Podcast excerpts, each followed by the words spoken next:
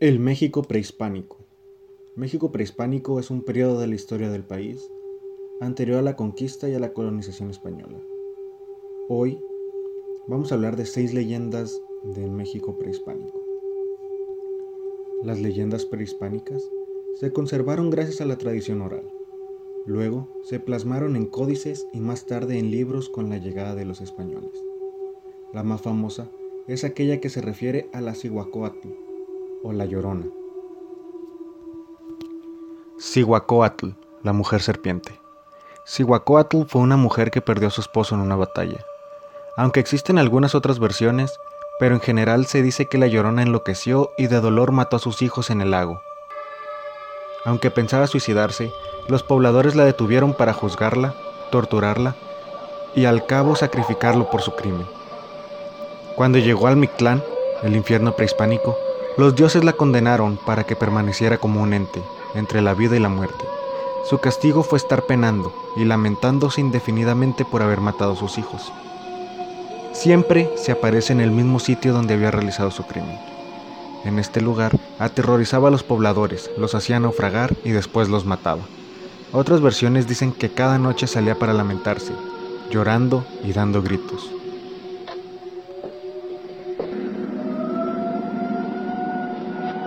Fantasmas. Según el fraile Bernardino de Sagún, en el libro quinto de su Historia General de las Cosas de la Nueva España, la aparición de los fantasmas se atribuía al dios Tezcatlipoca, y el primero era Cuitaplatón, una mujer enana o pequeña, de cabellos largos, hasta la cintura, con un andar muy parecido al de un pato. Cuitaplatón se aparecía a los hombres cuando iban al sanitario, para sorprenderlos, y quienes la veían volvían a sus casas temblando de pavor con la convicción de que tarde o temprano morirían o les ocurriría alguna tragedia. Si algún valiente quería atraparla, le resultaba imposible, pues la figura desaparecía y reaparecía hasta que el intrépido quedaba burlado.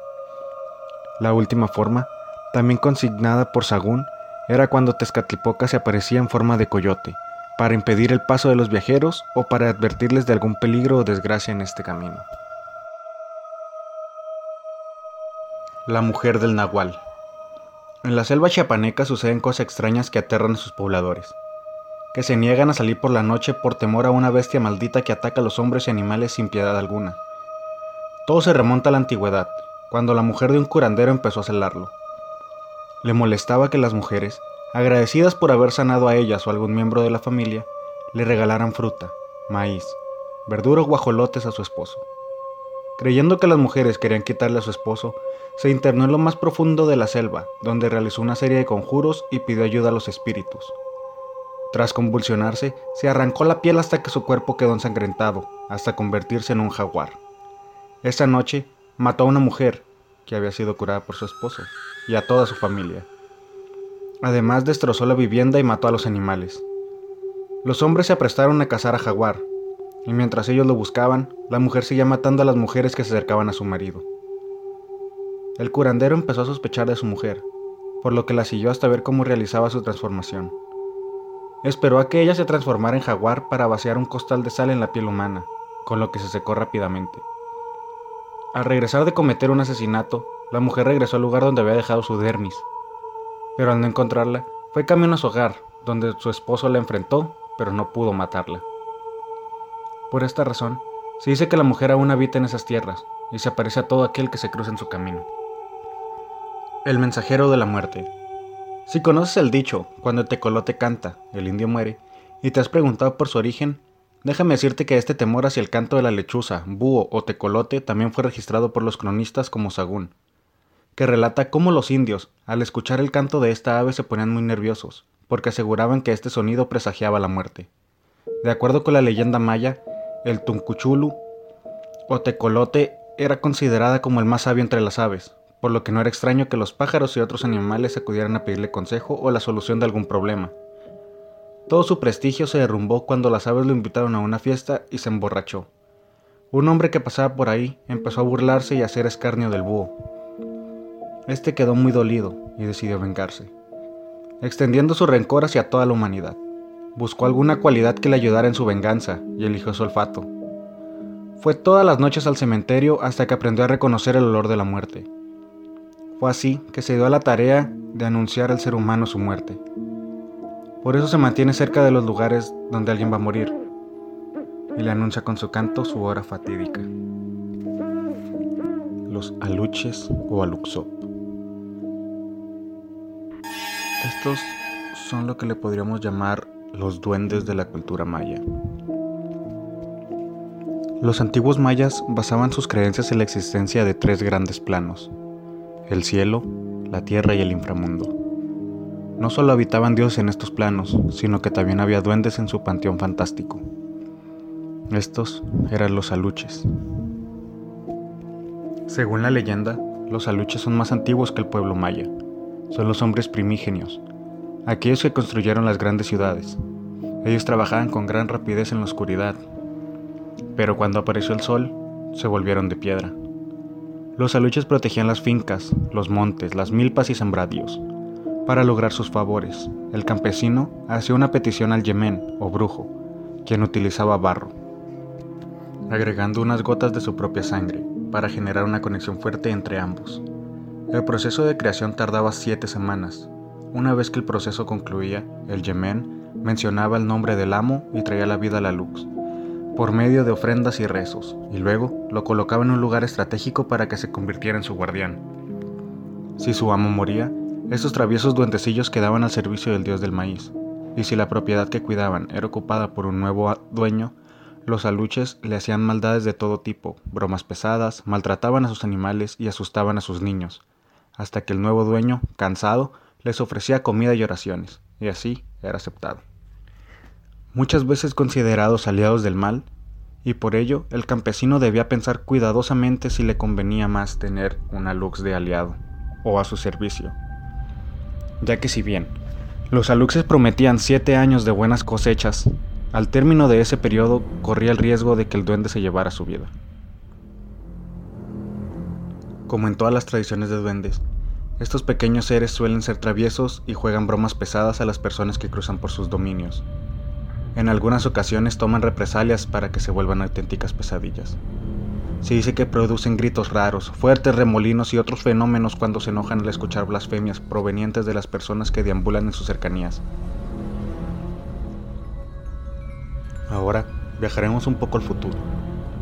Comenzaremos con historias y leyendas de Yucatán. La primera se llama el manicomio de Mérida. Todo comenzó cuando un joven periodista aburrido de realizar los mismos reportajes de siempre. Al darse cuenta que le habían designado otro trabajo común y corriente, se las arregló para convencer a su jefe de permitirle realizar una investigación en el manicomio de Mérida. El joven regresó a su casa a hacer sus maletas, pero no quiso informarle a su esposa dónde iría.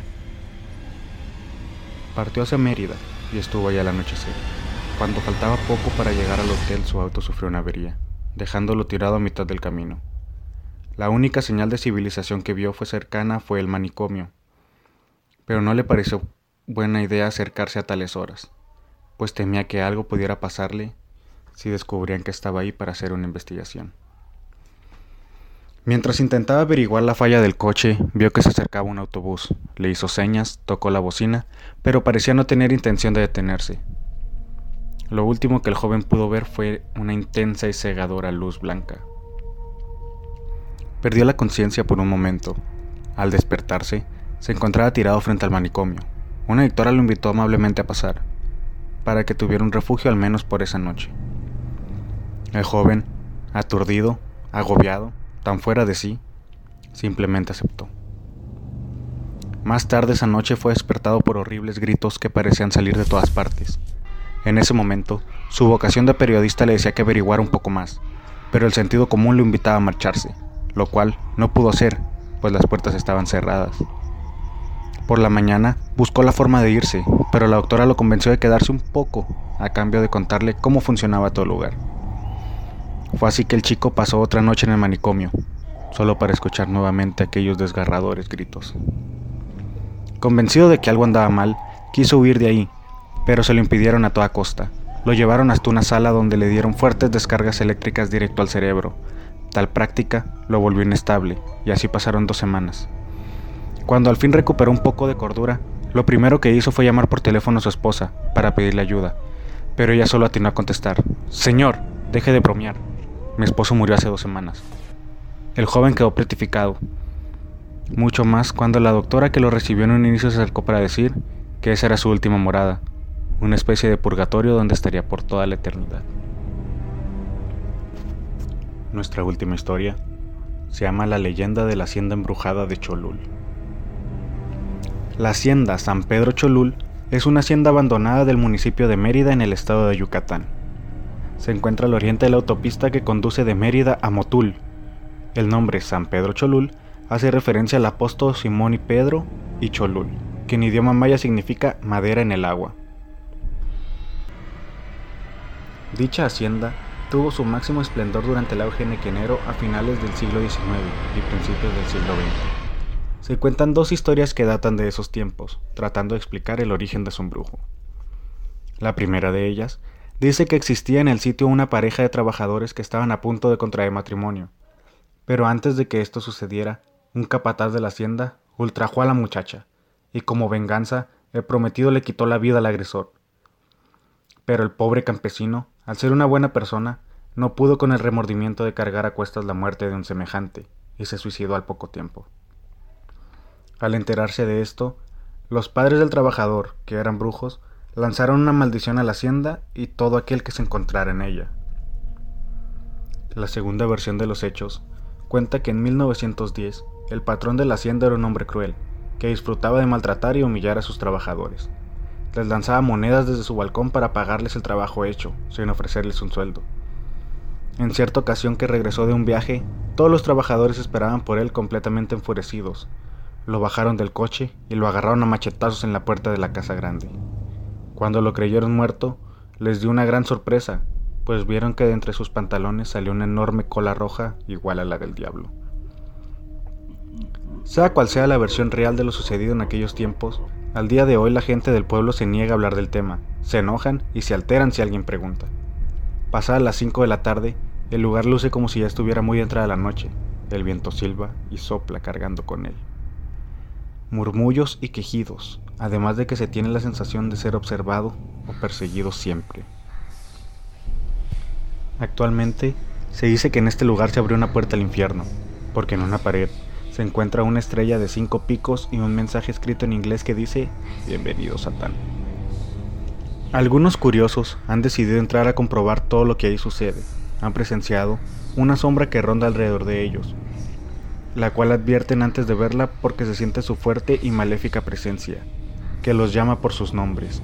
Incluso hay quienes después de marcharse de la hacienda han llevado este ser de ultratumba hasta su casa, donde les causa la muerte, dejando marcado en su rostro una expresión de error que no todos olvidan.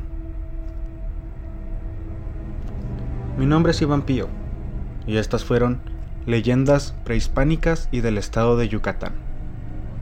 Nos vemos en el próximo capítulo. Hasta la próxima.